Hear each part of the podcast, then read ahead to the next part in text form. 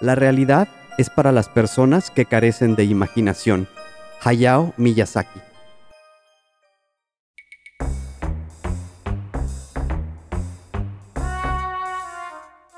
La cacería de historias continúa y no dejaremos escapar ninguna. Solo necesitamos encontrar a quien esté dispuesto a compartirlas. Justo estaba viendo estos detalles cuando se dio cuenta de algo más perturbador. Solo podía ver de su cintura para arriba. No tenían piernas.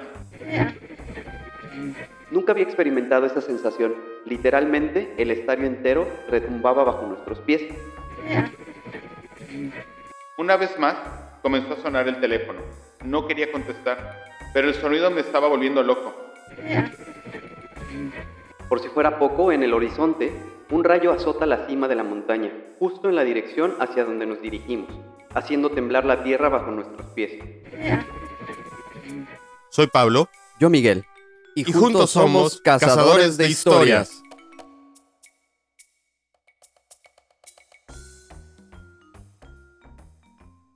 Hola, ¿qué tal? Eh, sean bienvenidos una vez más a este su podcast. Este sería nuestro último episodio de esta tercera temporada. Yo no llevo el conteo como Miguel, pero ¿qué número de episodios sería? Este es el episodio, sin contar los especiales, el episodio 56. 56. Bueno, pues ya bastantes. Este, pues, mm, digo, yo creo que la- la- las gracias y todo se las damos a cada, cada que nos hacen el favor de escucharnos, ¿no? Pero bueno, esta vez pues agradecerles otra vez su, su, su, ah, su amable escucha. y pues ya estamos prácticamente, este episodio va a salir a la segunda semana de diciembre prácticamente. Sí. Exacto, sí. Y pues ya estamos prácticamente terminando el 2022, empezando el 2023. Años un poquito complicados, pero este 2022 por lo menos Un poquito mejor. un poquito mejor o más acostumbrados ya a nuestra a nuestra nueva realidad y a lo que como estábamos antes de la pandemia. Pero bueno, este esta vez Miguel tiene unas historias para contarnos. ¿Cómo estás, Miguel? Muy bien. Eh, les traigo un episodio, bueno, que ya vieron más o menos el título, se llama De pura imaginación. Y traigo por aquí son, si no me equivoco, seis o siete cuentos cortitos, eh, muy imaginativos, muy padres. Eh, espero que, que, que les gusten. Ok, pues va, va, va. Voy a, a comenzar con uno que de hecho sí escucharon nuestro episodio de bienvenida, aquel episodio cero cuando comenzamos hace más de un año, pues ya lo había, lo había comentado, pero bueno, para los que no lo han eh, escuchado, voy a empezar con, ese, con este pequeño cuento que se llama La Casa Encantada y es de un autor anónimo. Una joven soñó una noche que caminaba por un extraño sendero campesino, que ascendía por una colina boscosa cuya cima estaba coronada por una hermosa casita blanca, rodeada de un jardín. Incapaz de ocultar su placer, llamó a la puerta de la casa, que finalmente fue abierta por un hombre muy anciano con una larga barba blanca. En el momento en el que ella empezaba a hablarle, despertó. Todos los detalles de ese sueño permanecieron tan grabados en su memoria que por espacio de varios días no pudo pensar en otra cosa. Después, volvió a tener el mismo sueño en tres noches consecutivas y siempre despertaba en el instante en que iba a empezar su conversación con el anciano. Pocas semanas más tarde, la joven se dirigía en automóvil a Litchfield, donde se realizaba una fiesta de fin de semana.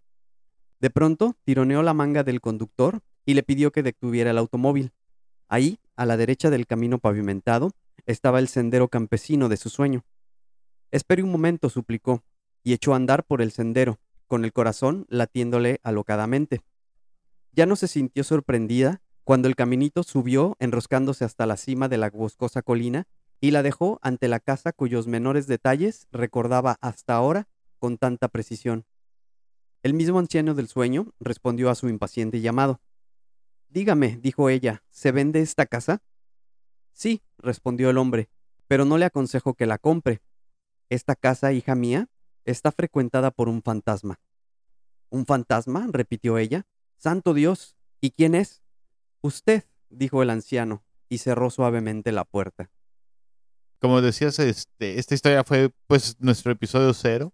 Le tengo mucho cariño porque al final de cuentas fue con lo que comenzamos, ¿no? Y este, me gusta mucho en el aspecto de que pues creo que tiene mucho de lo que nos gusta en ambos, ¿no? La fantasía, el, el cuento como tal y todo. Pero bueno, Muy, muy, muy bonito. Sí, a, a quienes lo gusten escuchar, para que este está como bienvenida. Sí, en el episodio cero, así se llama, de bienvenida, eh, viene esta historia y bueno, ahí también contamos un poco de nuestras historias personales, de cómo empezamos esto Exactamente, y, y por qué fue el que nos animamos a, a estar en este, este en podcast. este podcast. Bueno, bueno. correcto. La siguiente. La siguiente historia se llama El narrador y es una historia contada por Oscar Wilde a André Guide. Había una vez un hombre a quien amaban porque contaba historias. Todas las mañanas salía de su aldea y cuando volvía al atardecer, los trabajadores, cansados de haber trajinado todo el día, se agrupaban junto a él y le decían, Vamos, cuéntanos qué es lo que has visto hoy. Y él empezaba a contar. He visto en el bosque un fauno que tañía la flauta y hacía bailar una ronda de pequeños silfos. Cuéntanos más, ¿qué has visto? decían los hombres. Cuando llegué a la orilla del mar, vi tres sirenas, al borde de las olas, que con un peine de oro peinaban sus cabellos verdes. Y los hombres lo amaban, porque les contaba las historias. Una mañana dejó su aldea como todas las mañanas, pero cuando llegó a la orilla del mar, he aquí que vio tres sirenas al borde de las olas, que peinaban con un peine de oro sus cabellos verdes.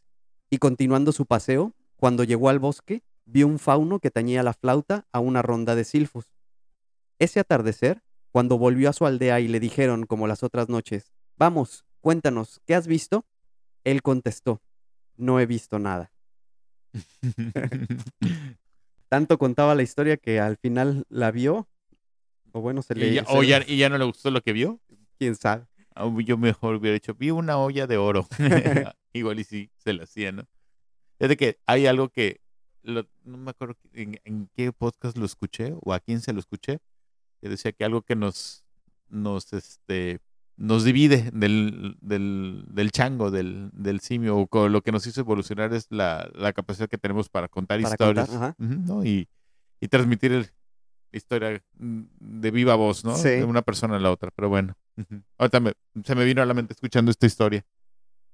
La siguiente historia se llama Las líneas de la mano y es de Julio Cortázar. De una carta tirada sobre la mesa, sale una línea que corre por la plancha de pino y baja por una pata. Basta mirar bien para descubrir que la línea continúa por el piso de parqué, remonta el muro, entra a una lámina que reproduce un cuadro de Boucher, dibuja la espalda de una mujer reclinada en un diván y por fin escapa de la habitación por el techo y desciende en la cadena de pararrayos hasta la calle. Ahí es difícil seguirla a causa del tránsito, pero con atención se la verá subir por la rueda del autobús estacionado en la esquina y que lleva al puerto. Ahí baja por la media de nylon cristal de la pasajera más rubia, entra en el territorio hostil de las aduanas, rampa y repta, zigzaguea hasta el muelle mayor y ahí, pero es difícil de verla, solo las ratas la siguen para trepar a bordo, sube al barco de turbinas sonoras, corre por las planchas de la cubierta de primera clase, salva con dificultad la escotilla mayor y en una cabina donde un hombre triste bebe coñac y escucha la sirena de partida, remonta por la costura del pantalón, por el chaleco de punto, se desliza hasta el codo y con un último esfuerzo se guarece en la palma de la mano derecha, que en ese instante empieza a cerrarse sobre la culata de una pistola. Me recordó un poco al, al la leyenda del hilo rojo, el que une a dos personas en, no sé si has escuchado lo de... Más o menos sí, Sí, pero bueno, esta creo que... de la carta de suicidio hasta sí. Bueno, así, así yo lo quise interpretar, de la casa, de la carta que deja de suicidio hasta, hasta su mano. Sí, como dice la, la, la- las, las líneas, de, la, mano. mano. Pensé que era algo así como de la suerte o algo así. Vámonos con la siguiente. Esta se llama Personalidad Dividida de Álvaro Menén. Tengo razones fundadas, doctor, dijo el hombre de impoluto traje blanco, pacientemente recostado en el diván del psiquiatra, para suponer que padezco de una personalidad dividida. El psiquiatra anotó en su libretita que, tentativamente, desechaba la presencia de una esquizofrenia. En general, una persona afectada de tal dolencia evita la consulta con el médico. La consulta duró casi dos horas. Hubo preguntas cortas y respuestas largas. Aparentemente más tranquilo, el hombre se despidió del psiquiatra, pagó a una secretaria el valor de la consulta y ganó la puerta. En la calle, vestido de negro riguroso, lo esperaba otro hombre. ¿Lo confirmaste? preguntó el hombre de negro. No sé, fue la respuesta del hombre de blanco. Luego se fundieron en un solo individuo, enfundado en un traje gris. Ok. Me encantan, me encantan estas, estas historias. Eso está como, no sé. Pues digo, creo que todos tenemos una, pues una doble Una personalidad. doble personalidad. sí, en, lo algún, decía. en algún, sen- en algún, de algún sentido. O a la- sí, digo, somos muchas, multi- muchas personalidades en uno, ¿no? Al final de cuentas. O muchos personajes en uno. Pero bueno, el siguiente se llama El buen decapitador. es de un autor anónimo. Wang Long, modelo de verdugos, cuyo eficaz arte con la cimitarra floreció durante la dinastía Ming, estuvo al servicio de un emperador que lo aplicaba para sus odios irreprimibles contra hombres ingeniosos o inteligentes. Wang Long cultivó durante 50 años de múltiples pero de insatisfechos experimentos una obsesión que fue su ideal, decapitar a un condenado con un tajo tan rápido y certero que de acuerdo a las leyes de la inercia, la cabeza de la víctima permaneciera implantada sobre el tronco, así como un plato que queda inmóvil sobre una mesa si se jala diestramente del mantel. El afán de perfección de Wang Long se cumplió cuando él pasaba la cumbre de los 60 años. Al pie del patíbulo, después de cercenar y hacer rodar por el polvo a 19 cabezas, impulsadas por su inimitable juego de mandoble, su vieja ambición fue colmada con el vigésimo condenado, un mandarín, Kio, famoso por su ingenio y elegancia. En un silencio expectante, el noble joven empezó a subir los escalones del patíbulo cuando el sable de Wang Long relampagueó de pronto a velocidad tan increíble que la cabeza continuó en su lugar, en tanto Kio ascendió los escalones restantes sin advertir lo ocurrido, por lo que al llegar ante su verdugo le habló así.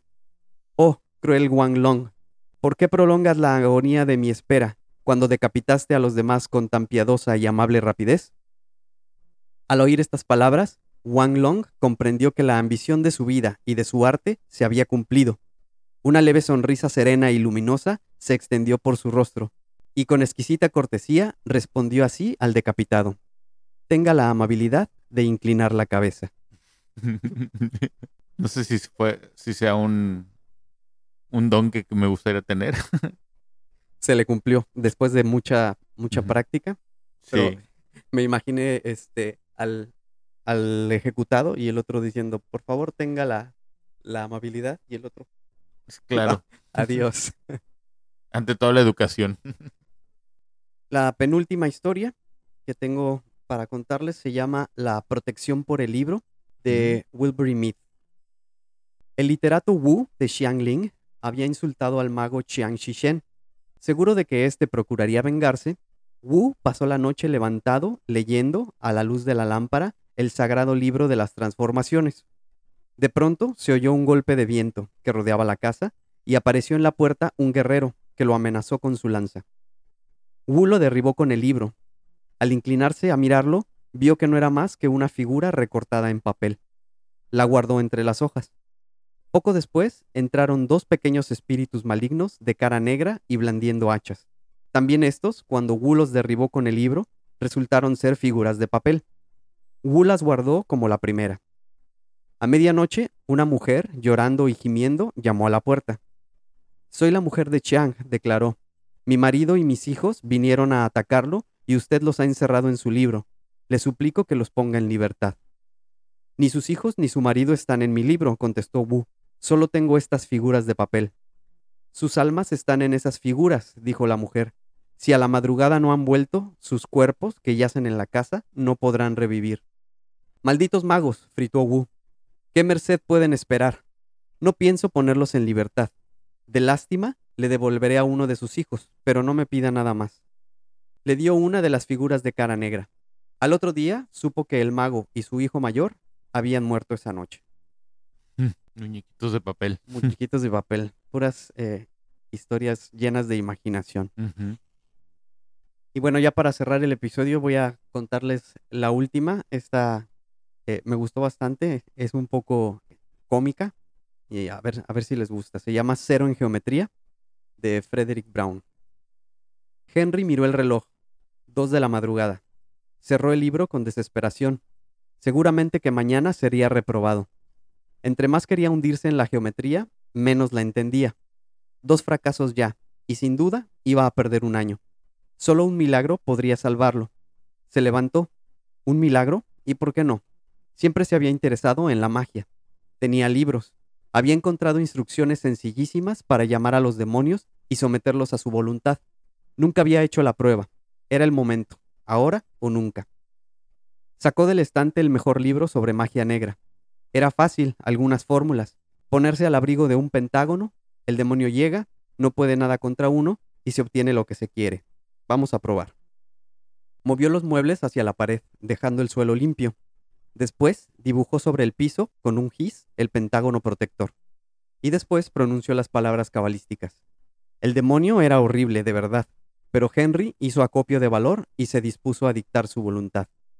Siempre he tenido cero en geometría, empezó.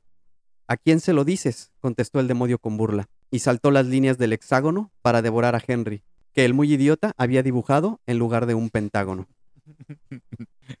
Cero en geometría. Cero en geometría.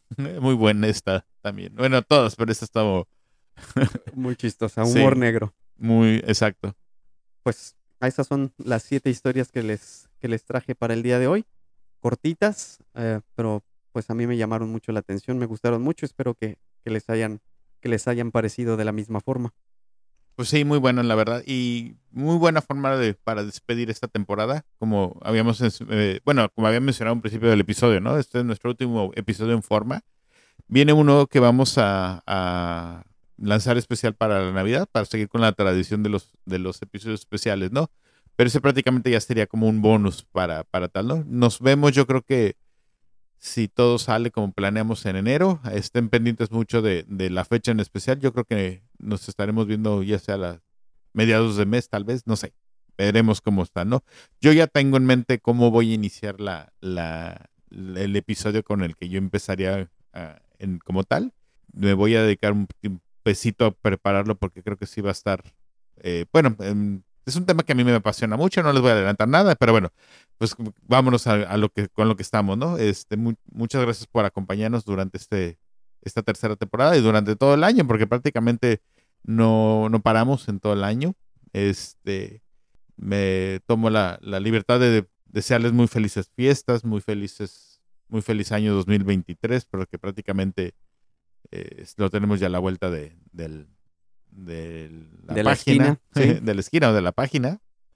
Y pues nada, esperemos que contemos con su, con su amable escucha el próximo año, la próxima temporada. Y pues muchas gracias también a ti, Mike, por, por, por todas las historias que nos has compartido, por, por hacernos segunda en esta, en este episodio, en esta temporada y en este podcast. Y pues nada, algo que tú quieras comentar. Eh, pues nada, eh, me, me, uno a los deseos de estas fechas, que pasen todos a, reserva de ese episodio que les comenta Pablo, que saldrá un par de días antes de la, eh, de la Navidad. Me uno a, la, a los deseos, a los buenos deseos, y pues muy contento de poder estar platicando todas estas historias. Esperamos poder continuar, ojalá esto sea posible, y por lo pronto pues estén atentos, como decía Pablo, a nuestras eh, redes, ahí estaremos publicando ya la fecha exacta en cuando cuando estaremos de vuelta, pero pues mientras aprovechen para echarse un clavado en los episodios que no hayan, que no hayan tenido oportunidad de escuchar. Eh, les repito, les reitero el, deseo y la intención de que ojalá puedan ayudarnos a compartirlos, a comentarnos, a seguirnos enviando pues todas sus historias, porque pues de eso se nutre el podcast y mientras más interacción o eh, pues sí, más retroalimentación tengamos con ustedes, podremos continuar con, con todo esto que, que, tiene ya más de un año que esperemos, como, como decía Pablo, que, que siga por, por algún tiempo más, de alguna u otra forma. Por el tiempo que tenga que ser. Y pues este también nada más ya para terminar, como dice Miguel, ¿no? Los mm, compártanos, ayúdenos para que nos que lleguemos a más personas cada vez más, ¿no? Y pues si quieren este también volver a escuchar los episodios. Es buen momento. Estas semanas que no vamos a tener nada nuevo, pueden volver a, escuchar aquellos, ¿no? Este, pues nada, pues muchas gracias y, estamos, este, los esperamos en un par de semanas para el episodio especial de Navidad. Ya lo tenemos listo. Entonces, este, espero que sean también de su agrado. Y pues nada, muchas gracias a todos y feliz 2023. Hasta luego. Bye.